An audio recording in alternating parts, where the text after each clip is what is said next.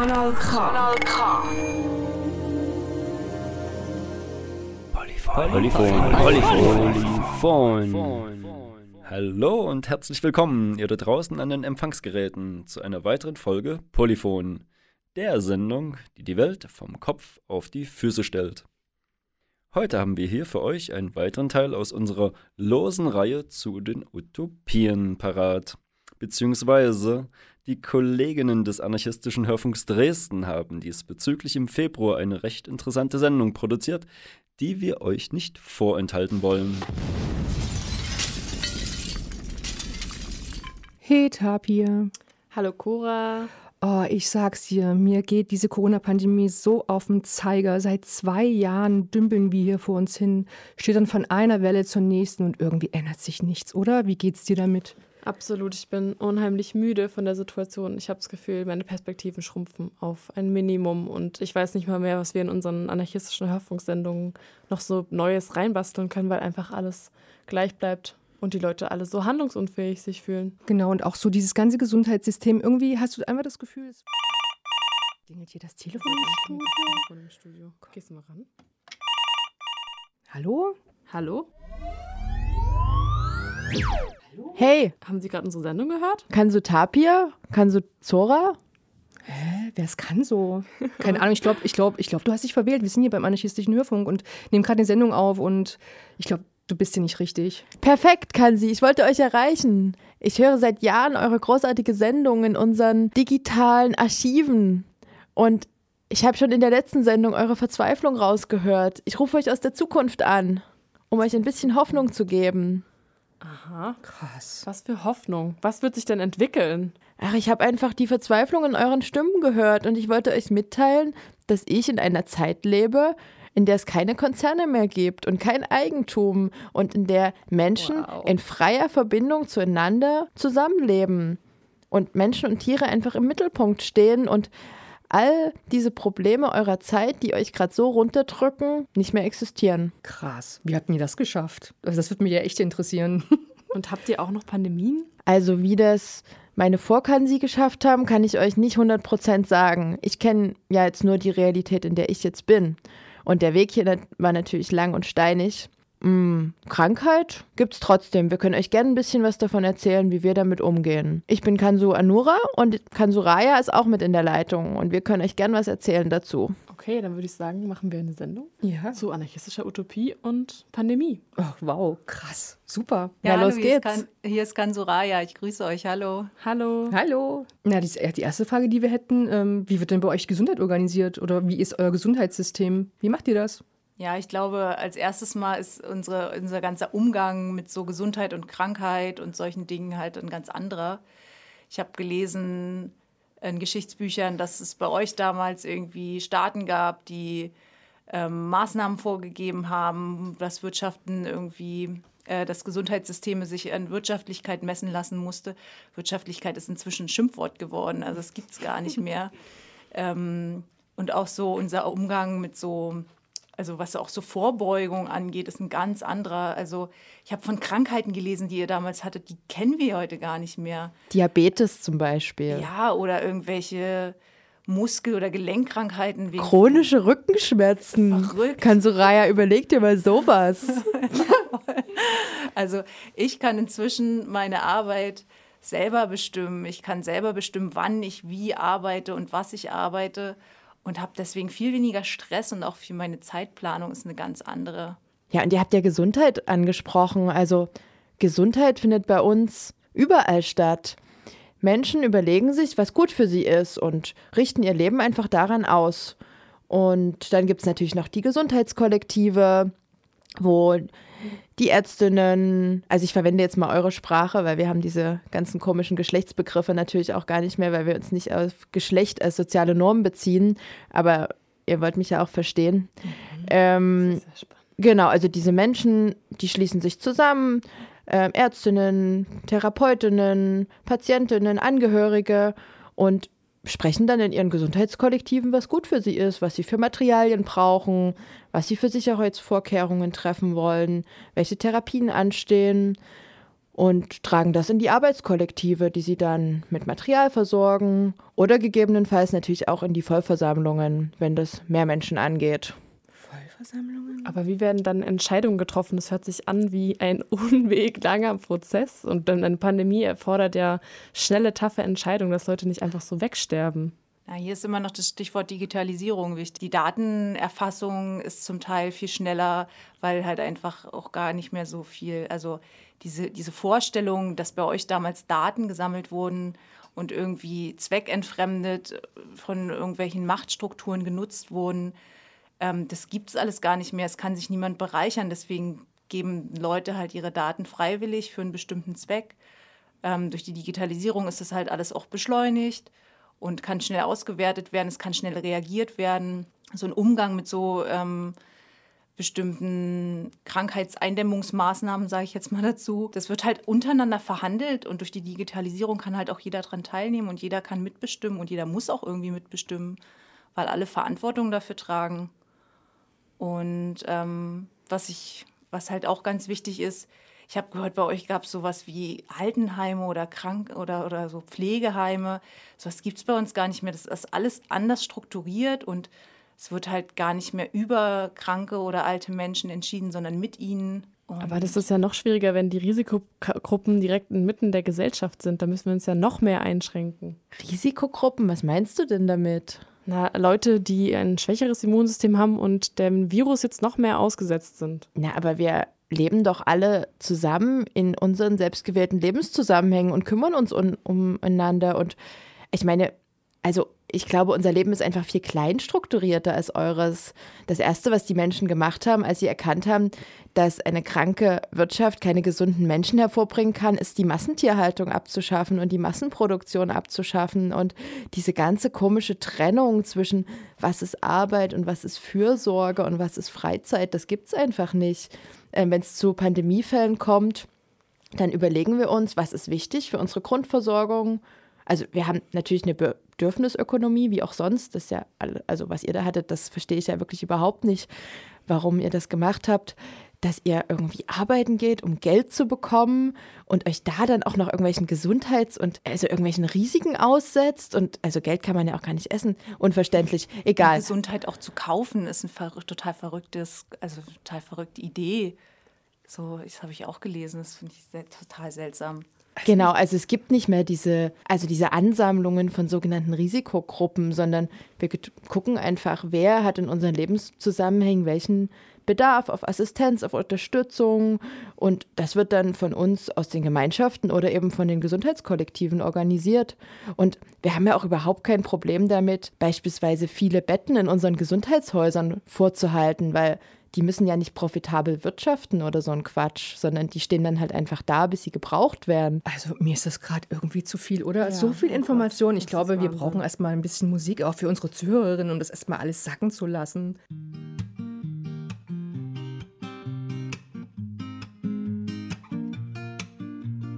I don't know what's most depressing. Working nine to five, just killing your mind or killing your time.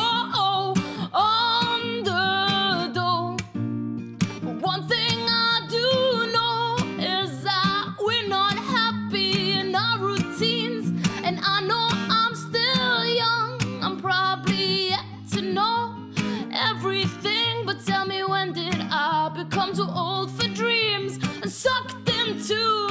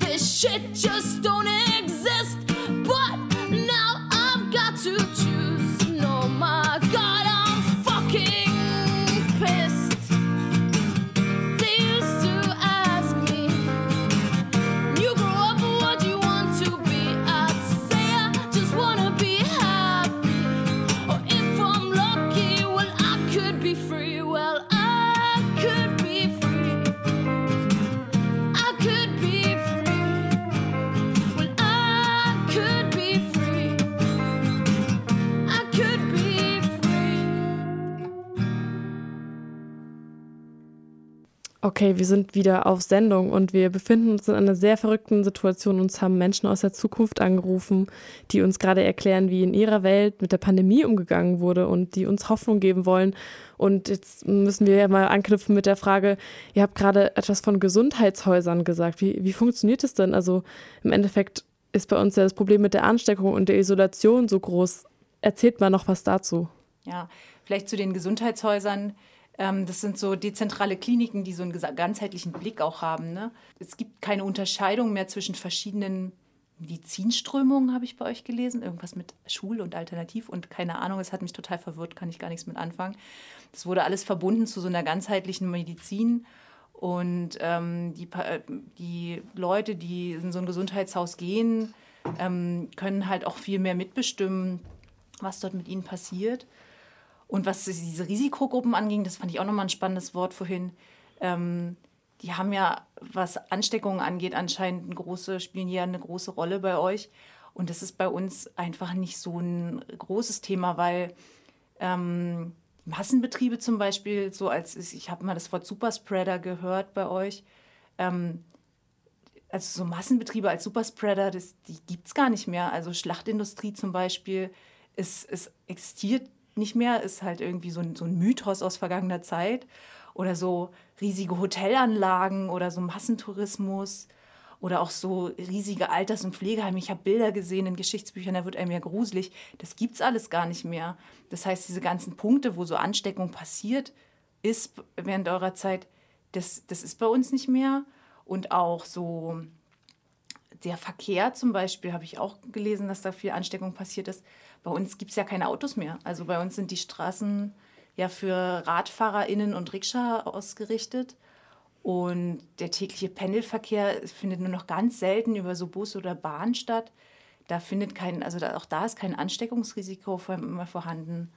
Massentourismus ist auch irgendwie nur noch ein Wort aus den Geschichtsbüchern.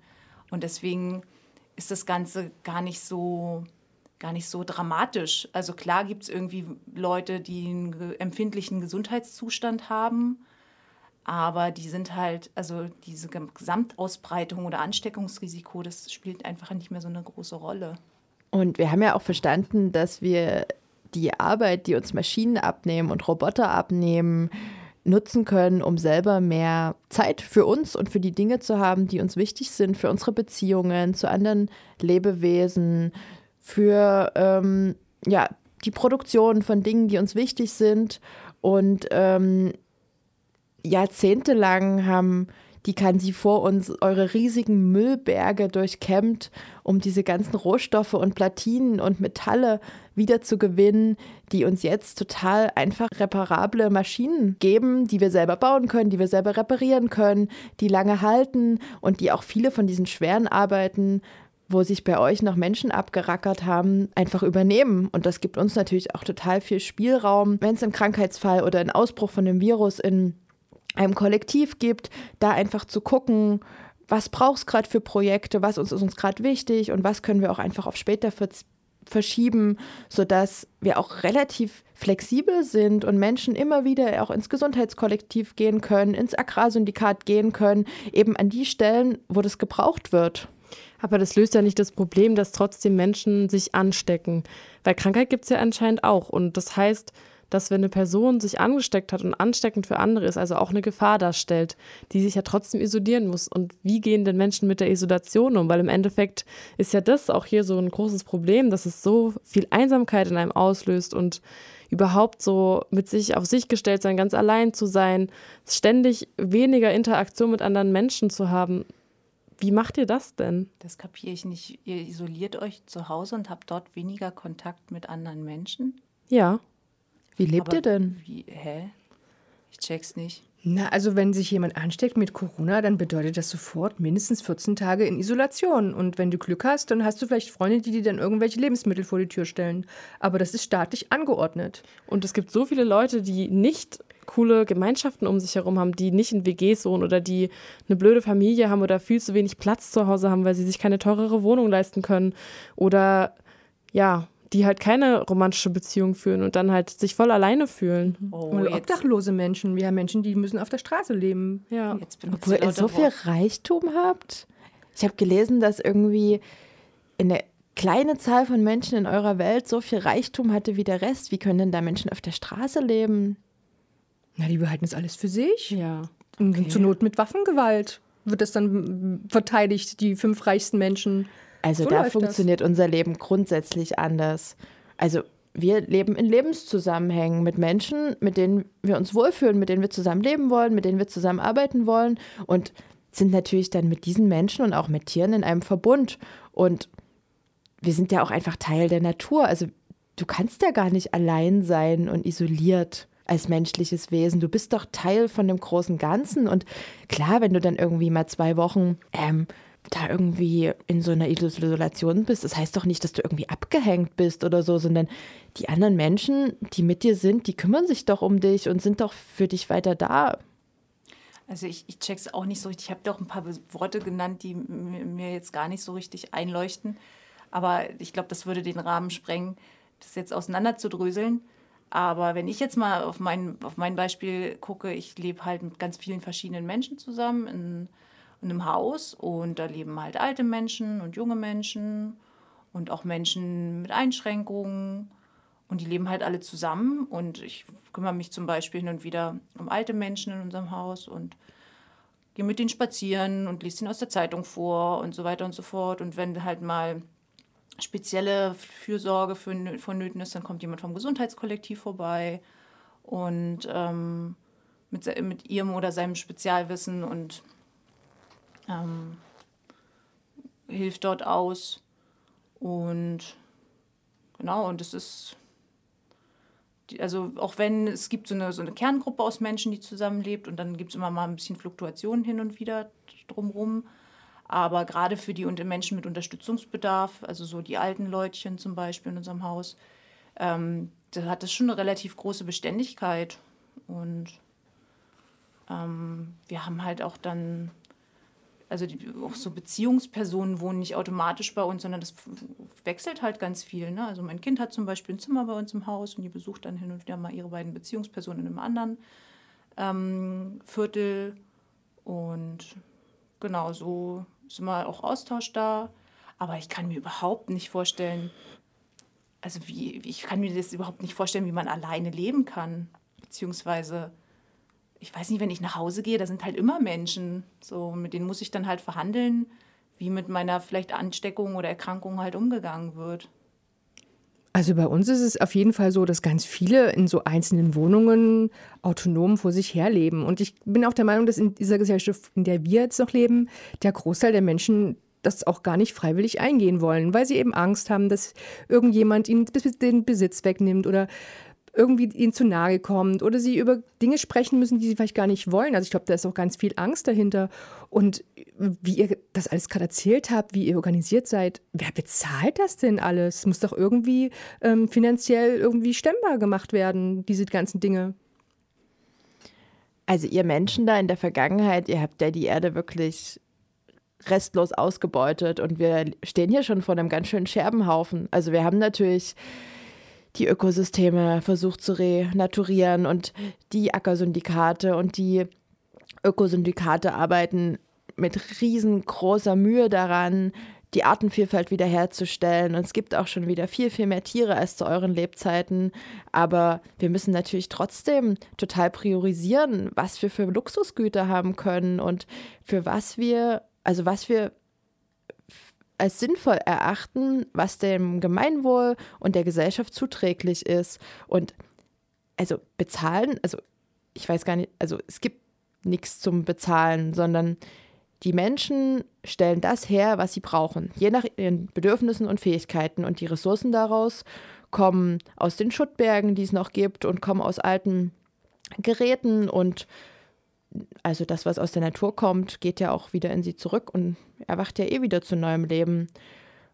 Es braucht niemand mehr irgendwas zu bezahlen. Und ich finde auch, das ist so ein ganz, ganz wichtiger Punkt, der uns von euch trennt. Wir haben unser ganzes Wertegefüge geändert das ist nicht mehr der Besitz und das Haben und dieser Fokus auf, auf die Karriere und diese Gier, was anzuhäufen, wichtig, sondern unsere Maxim ist eben das Mitgefühl und die zwischenmenschliche Liebe und die Solidarität zwischen Lebewesen. Und das ist unsere Handlungsmaxim, an dem wir unser Tun ausrichten.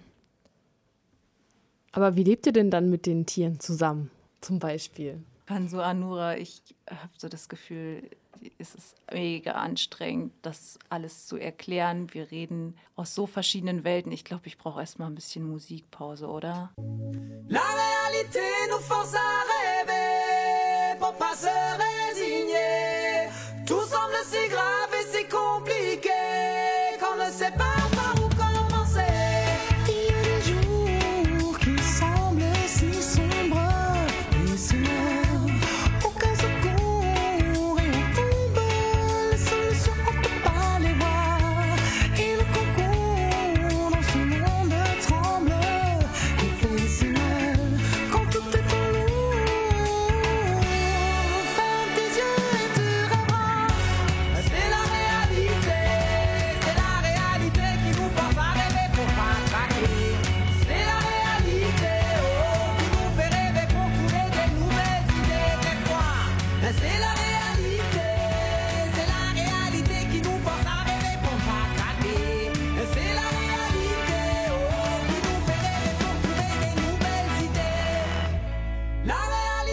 nous force à rêver pour pas se résigner. Tout semble si grave et si compliqué qu'on ne sait pas.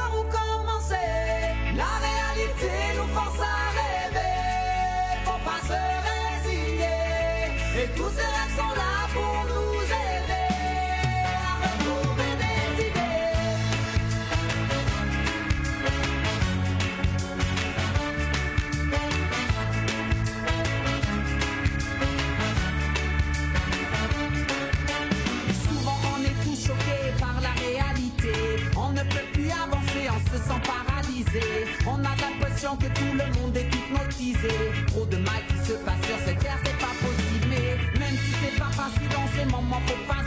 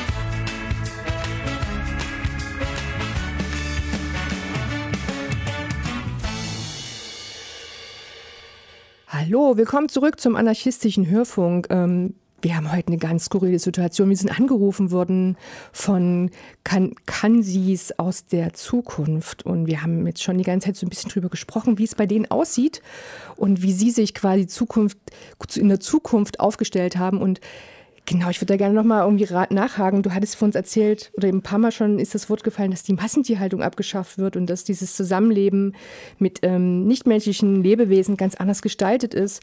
Und das würde mich super interessieren, weil heutzutage ist es so, dass es, ja, dass diese Tierausbeutung eben auch so ein fester Bestandteil, ein Grundpfeiler unserer Gesellschaft ist, weil die quasi überall ähm, zutage tritt, sei es äh, als Lebensmittel oder als Versuchstier. Überall treffen wir immer wieder darauf hin, dass Menschen Tiere zu Ware degradieren und sie halt nutzen für ihren eigenen, für ihre eigene Wissenschaft, für ihre eigenen Bedürfnisse.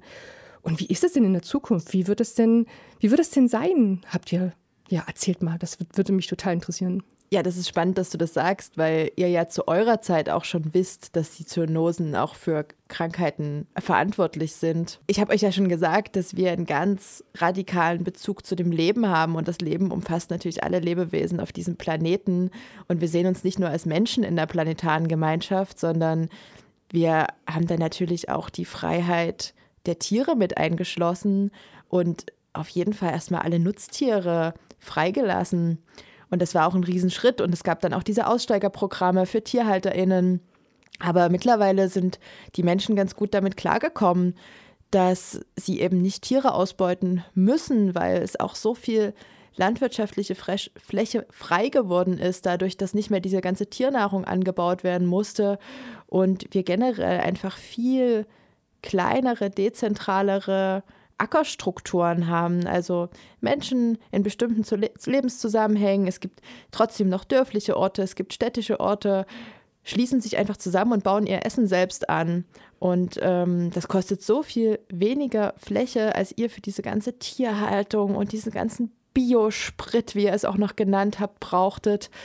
Ähm, dass wir jetzt eher gucken, dass, wie ich habe schon gesagt, unser ganz wichtiger Fokus ist, diese Ökosysteme wiederherzustellen, weil das ja auch unsere Lebensgrundlage ist, dass es sauberes Wasser und saubere Luft gibt und wir euren Dreck einfach Stück für Stück beseitigen. Und in diesen Regionen sagen, siedeln sich natürlich auch wieder viele Wildtiere an. Und wir schauen eher, wie können wir unsere Siedlungen schützen, als ja, wie ihr damals, wie können wir die am besten abknallen. Und auch schon das Wort kann so, ihr habt es gemerkt, das beschreiben wir für einfach alle Lebewesen.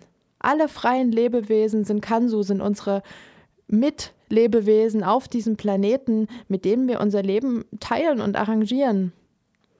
Total spannend. Aber ich glaube, das beherbergt bestimmt auch ganz schön viele ähm, Konflikte, wie sowas aus, aushandelbar ist. Aber vorhin fiel auch noch das Wort zu Thema Gesundheitssystem und wie wir mit der Pandemie umgehen. Und ein zentrales Thema bei uns ist zurzeit diese Impfpatente. Also es gibt halt einfach große Unternehmen, die diese Patente anmelden und dadurch ähm, halt nur für gewisse Menschen, Menschengruppen der Impfstoff zugänglich ist. Wie ist das bei euch? Ja, das ist bei uns überhaupt nicht vorstellbar. Also äh, ich muss gerade echt darüber staunen. Ähm, also bei uns ist Forschung und Wissenschaft erstmal kollektiv organisiert und halt ähm, da kann jeder halt daran teilhaben. Und äh, es ist halt auch so Open Source mäßig. Also ähm, es gibt halt überhaupt nicht, also die Vorstellung, dass es irgendein Unternehmen gibt, die ein Medikament entwickelt, was dann nur bestimmte Menschen kriegen, das ist vollkommen absurd. Also bei uns ist es halt so, es werden Medikamente entwickelt und darauf habe ich dann Zugriff. Das ist ganz automatisch, also das ist selbstverständlich, weil du hast vorhin gefragt, wie das alles finanziert wird. Das ist also es ist super schwer, sich da gerade reinzudenken in so ein Finanzierungsmodell. Was das, ich verstehe gar nicht so richtig, was das heißt, aber bei uns hat man einfach Zugriff darauf. Und ähm, ja, auch so Medikamentenherstellung ist natürlich auch tierversuchsfrei und vegan und dann ähm, werden halt so hergestellte Medikamente ähm, einfach verteilt an Menschen, die die brauchen. So. Und es pass passiert ja auch ganz viel in den Bildungskollektiven. Wir sind ja alle in einem kontinuierlichen Lernprozess und nutzen das natürlich auch, dass es dieses unheimlich wertvolle kollektive Wissen gibt, um uns unser ganzes Leben lang weiterzubilden. Und ja, somit haben wir einfach so Riesensprünge gemacht, wenn wir uns eure Zeit angucken, wie lange das immer gedauert hat, bis irgendwas entwickelt wurde und dann musste das hundertmal wieder neu entwickelt werden, weil es diese sinnlosen Patente gab, das ist bei uns alles nicht mehr zu denken. Aber es hört sich auch super anstrengend an, dieses, äh, wir haben ja auch hier das Kenntniskonzept vom lebenslangen Lernen und so weiter, aber du musst dir ja vorstellen, man muss irgendwie gleichzeitig sein soziales Leben organisieren, das müsst ihr ja auch. Man muss sein Lohnarbeitsleben organisieren, das müsst ihr vielleicht nicht mehr. Dann gibt es noch die Freizeitaktivitäten. Wie kann man das denn alles unter einen Hut kriegen? Ja, ich habe ja vorhin schon gesagt, dass wir einfach gar nicht mehr diese Trennung haben zwischen Arbeit und Freizeit, sondern ich als freies Lebewesen bestimme, was ich mit meinem Tag anfangen will. Und wenn ich mich entscheide, dass ich an einem Tag nicht viel Energie habe, dann gehe ich natürlich auch nicht in mein Agrarkollektiv, sondern dann kümmere ich mich um die Menschen, die um mich rum sind oder kümmere mich einfach um mich selbst. Und es gibt so viele Menschen, die jeden Tag produktiv sind und die für die Grundlagen unserer Gesellschaft sorgen, dass es auch total viel Raum gibt, ähm, für sich selbst und in der Natur zu sein und mit anderen Lebewesen. Aber natürlich ist es auch anstrengend und natürlich gibt es auch Konflikte. Ich meine, wir handeln alles miteinander aus. Wir handeln all unsere täglichen Belange, wo ihr euch einfach schön zurücklehnen konntet und den Staat habt entscheiden lassen, über die entscheiden wir selbst. Und das ist natürlich unheimlich anstrengend, aber es ist auch unheimlich wirkmächtig, denn wir bestimmen darüber, was wir tun als freie Lebewesen auf einem freien Planeten.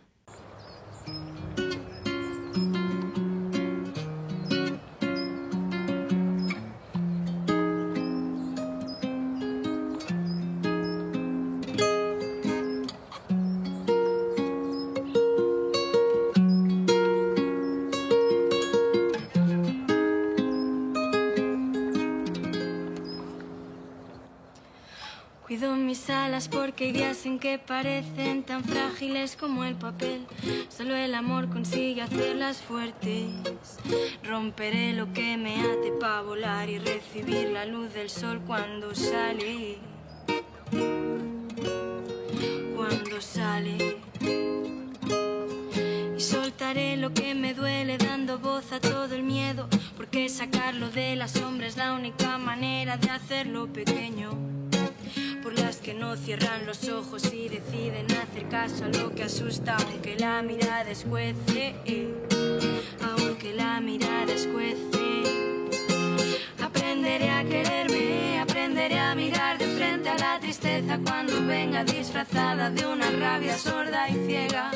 Aprenderé a sacar también la pena, pa' que no me pudre y me haré fuerte convirtiéndola motor para el camino que me queda. Y me haré fuerte convirtiéndola en motor para el camino que me queda. Las heridas solo sanan con amor y digna rabia. Habrá que abrir con una ganzúa. La costumbre de esconder las lágrimas y todo lo que arrastran. Habrá que aprender a soltar a viva voz y con la cara mojada.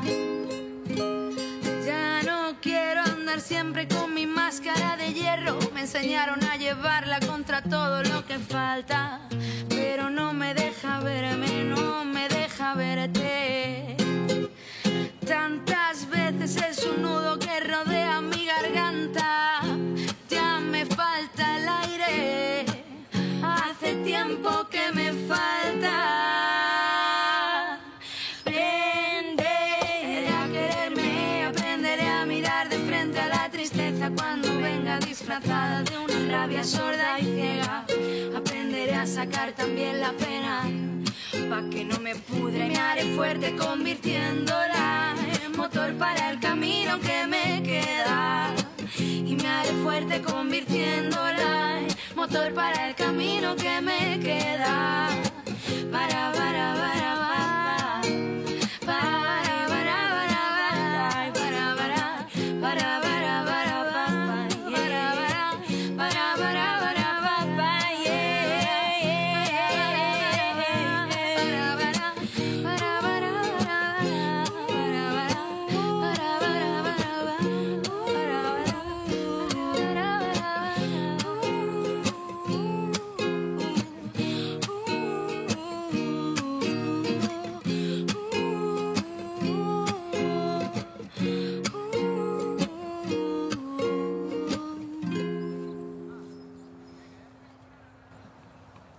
Ja, hallo, herzlich willkommen zurück zum anarchistischen Hörfunk aus Dresden. Wir haben heute hier ein historisches Ereignis gelebt, erlebt. Uns hat das Telefon im Studio geklingelt und zwei Menschen aus der Zukunft aus einer anarchistischen Utopie haben mit uns den Kontakt aufgenommen. Wir können es immer noch nicht glauben. Ja.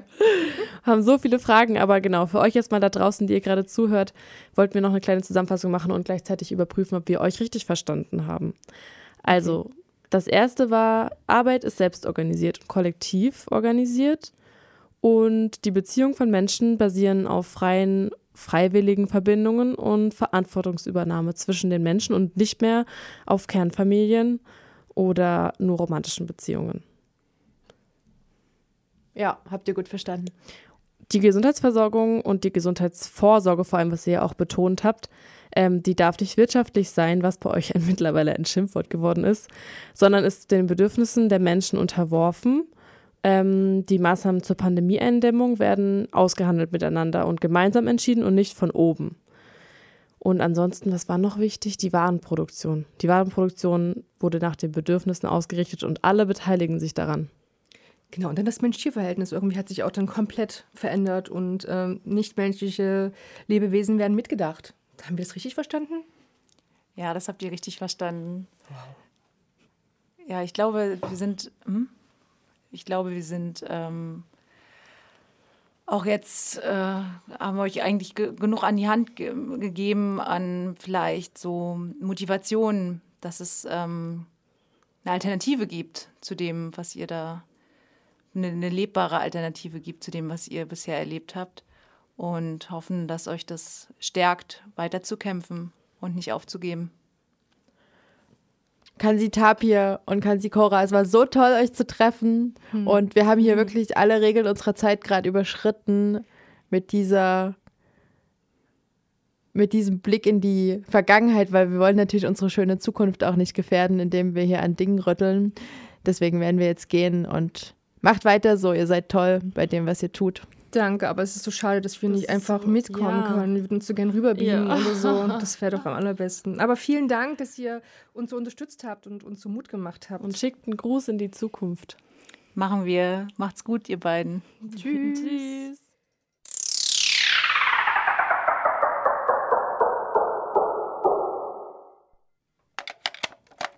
Wow. Wieder da hier irgendwie, oder? Puh. Erstmal durchatmen. Auf jeden Fall. Aber weißt du, was ich interessant finde? Ähm, es gibt ja schon so ein paar Dinge, die, die wir ja schon selber festgestellt haben. Es gibt ja sowas wie Kollektive. Ich habe jetzt ähm, wieder mal rausgefunden, dass es hier in, in Deutschland ähm, über 80 Kollektive gibt und also eine Struktur also ist ja schon spürbar und wird wahrscheinlich auch immer mehr sichtbar. Vielleicht ist es total wichtig, dass wir genau ähm, daran festhalten, was wir eh gerade als wichtig und erstrebenswert sehen, weil anscheinend, so wie die Zukunft es zeigt, ähm, wird das irgendwann mal Früchte tragen, auch wenn wir uns das jetzt gerade nicht so gut vorstellen können. Ja, und wahrscheinlich verschärft die Pandemie einfach gerade nur diese Probleme, die uns sonst ja eh schon immer täglich berühren.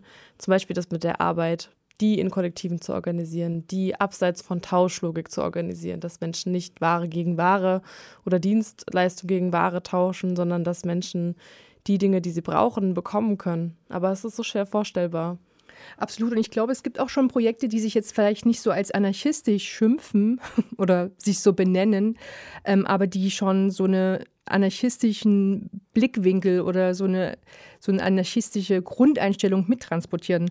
Also was mich nochmal, ähm, noch, also was ich sehr interessant fand bei diesem Thema Mensch-Tier-Verhältnis, dass es halt schon tatsächlich äh, Konzepte und Ideen gibt. Das nennt sich Animal Asset Design. Also Menschen, die sich wirklich schon Gedanken machen in Form von Tierökologie und Tierethik, wie jetzt zum Beispiel Wohnraum geschaffen werden können, wo Wildtiere quasi mitleben können. Also das gibt sogar jetzt eine Reportage, die nennt sich ähm, WG mit Wildtier, wo halt wirklich schon ganz explizit an Bauvorhaben das erforscht wird und hinterfragt wird. Und das ist halt so ein Projekt von der Uni äh, in München, ihr wird uns auch noch verlinken, was jetzt nicht sich anarchistisch schimpft, aber was irgendwie genau diesen, diesen Bezug schon hat.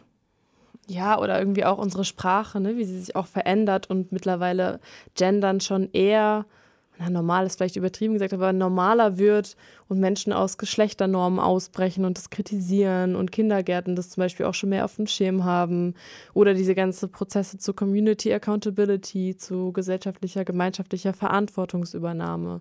Leute, die da nicht mehr so rabiat miteinander umgehen, sondern da ganz klar auch Stellung beziehen und Verantwortung übernehmen innerhalb von Communities.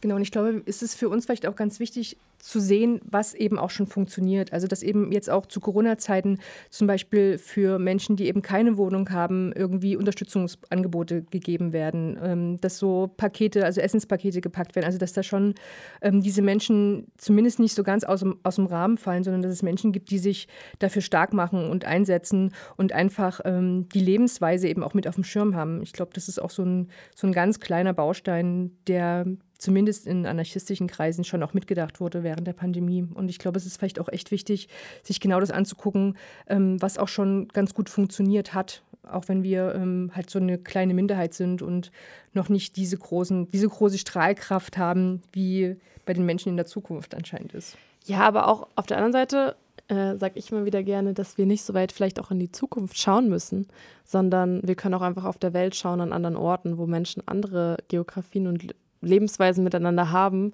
wie zum Beispiel in Chiapas in Südmexiko bei den Zapatistas, die auch schon ihr basisdemokratisches Gesellschaftsmodell miteinander leben, wo Beteiligung das A und O ist und wo es keine Machtstrukturen geben soll und wenn ja, dass sie umstößlich sind und jederzeit abwählbar sind. Und wo mit der Umwelt gelebt wird und wo auch medizinisch ähm, auf Alternativen zurückgegriffen werden kann und es nicht so kein Repressionssystem gibt nach innen und Bildung geteilt wird und Bildung vor allem auch praxisorientiert ist und lebensrelevant ist und dieses zentrale irgendwie die Sache des Lebens so im, im Mittelpunkt steht und nicht dieses neoliberale entfremdete Karriere machen und ja, immer weiter von sich selbst zu entfernen und von anderen.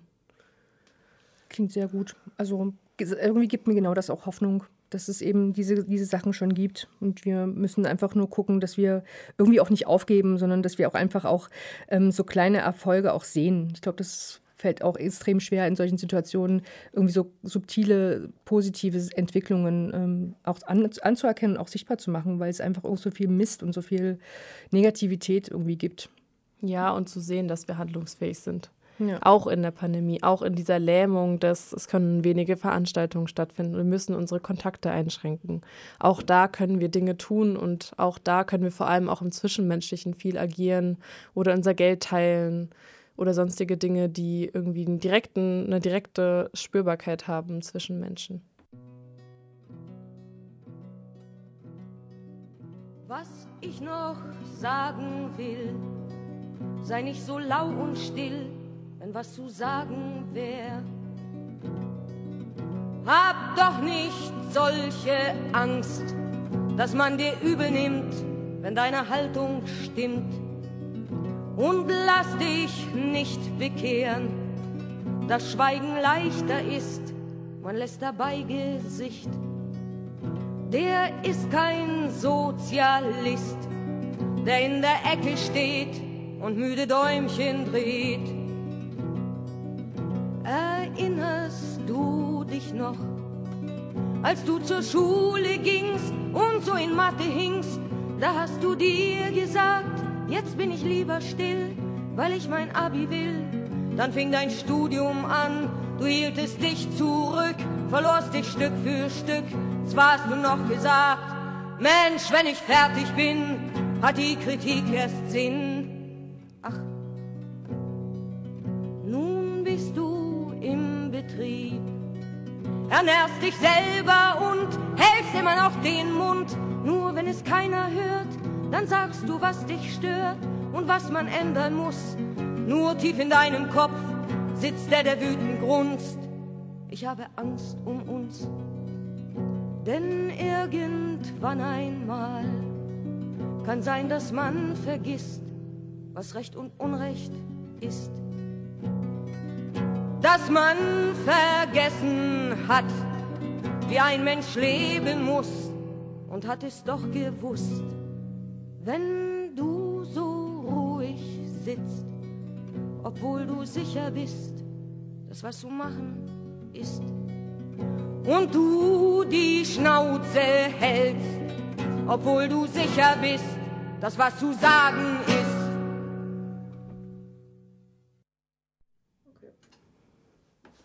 Ja, herzlich willkommen zurück zum anarchistischen Hörfunk. Heute haben wir das Thema Pandemie und Anarchie und wie wäre eigentlich ein Umgang mit einer, Anarchie, äh, mit einer Pandemie in einer anarchistischen Welt. Und wir haben äh, einen unerwarteten Anruf oder einen Weckruf von zwei ähm, Menschen aus der Zukunft äh, empfangen, die uns erzählt haben, wie es in ihrer anarchistischen Welt eigentlich aussieht. Und ja, wir kommen jetzt auch schon langsam zum Ende der Sendung, aber wir wollen auch nochmal sagen und merken auch, wie viel mehr Sinn es eigentlich macht, an einer positiven Veränderung in der Welt festzuhalten, also sich eher an einer Utopie zu orientieren, auch wenn es einen ja eigentlich Nicht-Ort bedeutet, also ein Ort, den wir vielleicht nicht erreichen können, als an dieser Dystopie, weil wir ja auch damit leben, dass irgendwie der Mensch für die Klimakatastrophe verantwortlich ist und wir uns gegenseitig ausbeuten. Das kapitalistische System kollidiert in dieser Pandemie und wir merken, dass mit dieser kapitalistischen Wirtschaftsweise eine Pandemie nicht bewältigt werden kann, weil sie einfach nicht im humanen Interesse und im Interesse der Natur und der ganzen Umwelt und Mitwelt steht.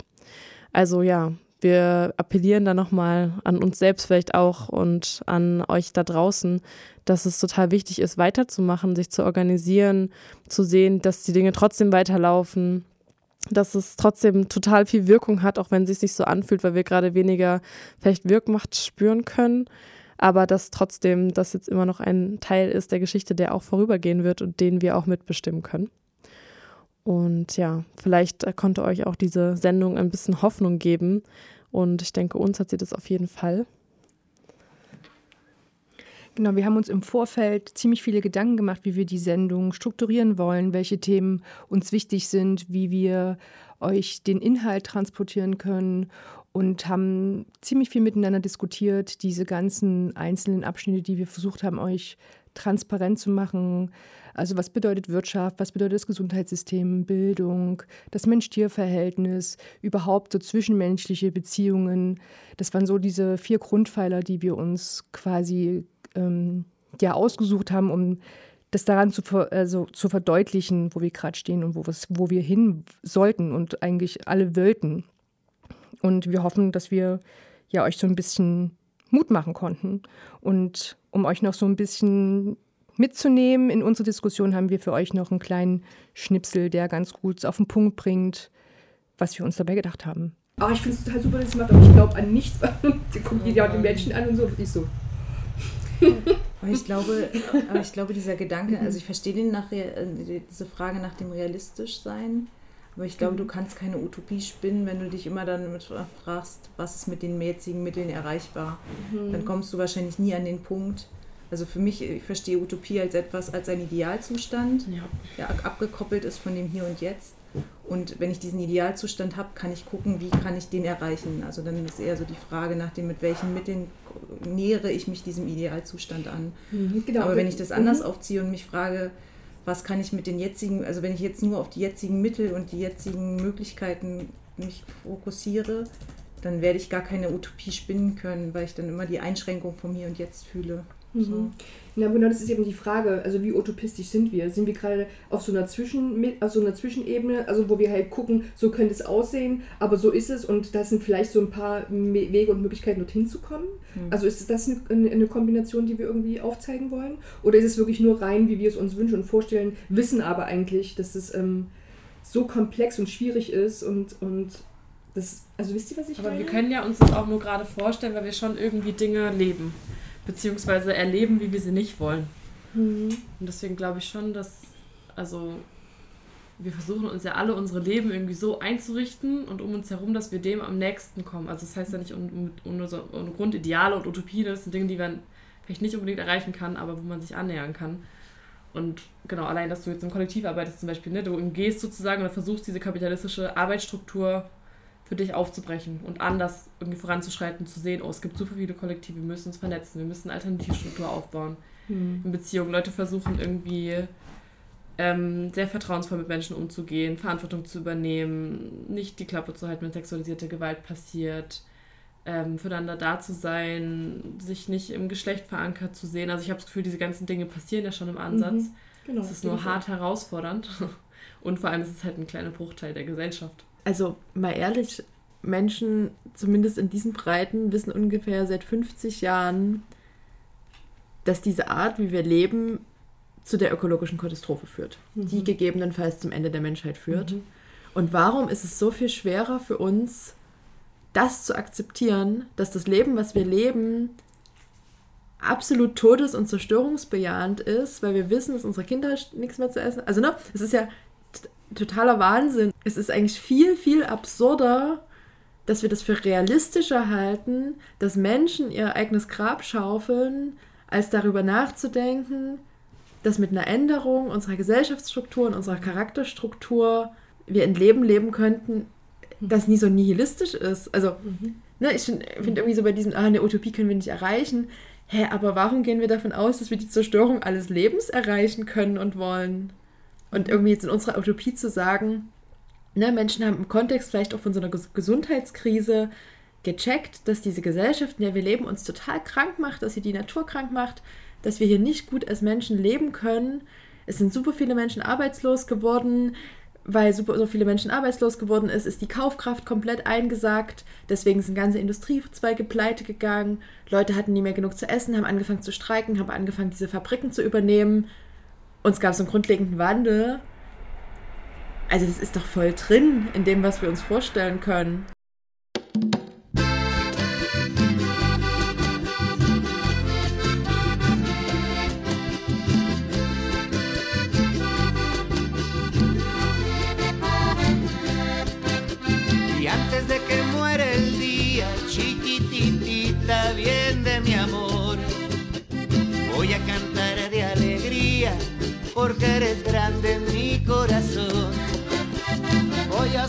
Melodías y acompañarlas con acordeón.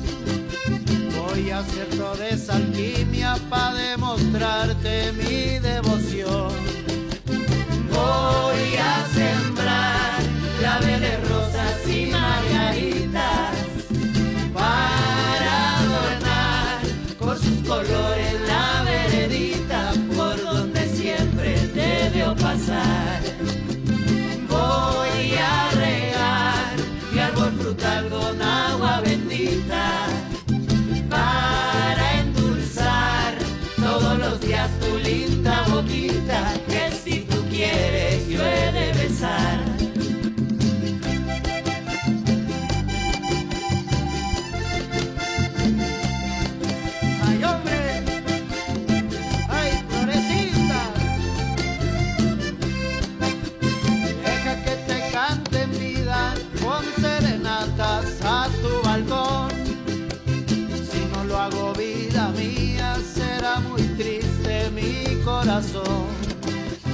Ya preparé la semilla,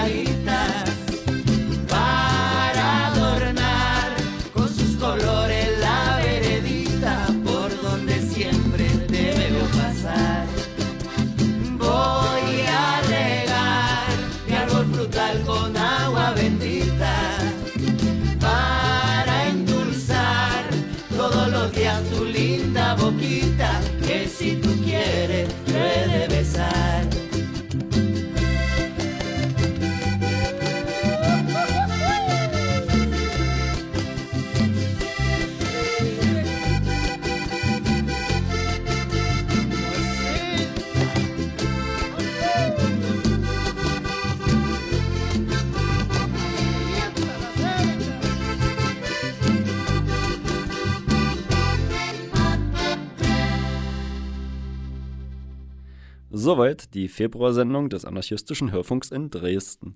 Wir hoffen, sie hat euch ein paar Anregungen, Bestätigungen oder vielleicht ein kleines bisschen Hoffnung gegeben.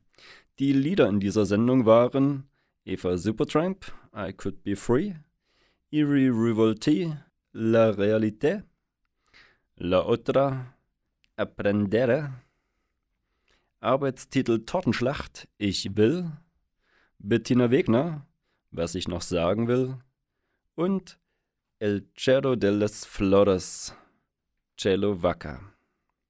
Und damit verabschieden wir uns für heute von euch. Am Mikrofon war der TomTom. Weitere Sendungen von Polyphon findet ihr unter polyphon-rabe.ch. Bleibt rebellisch und bis bald, wenn es wieder heißt Polyphon. Polyphon. Polyphon. Polyphon. Polyphon. Polyphon.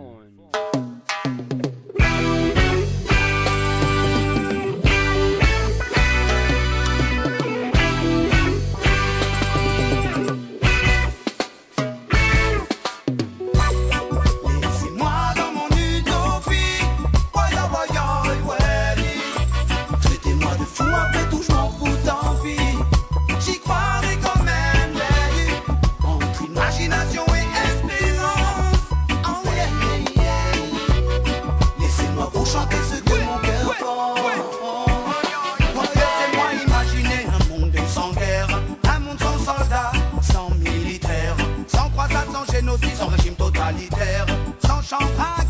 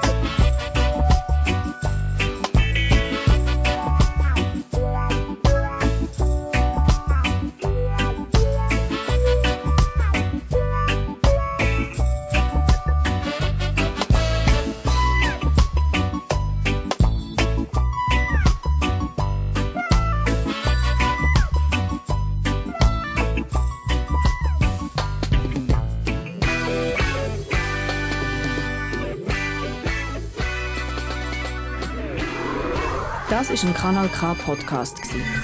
Jederzeit zum Nachhören auf kanalk.ch oder auf deinem Podcast App.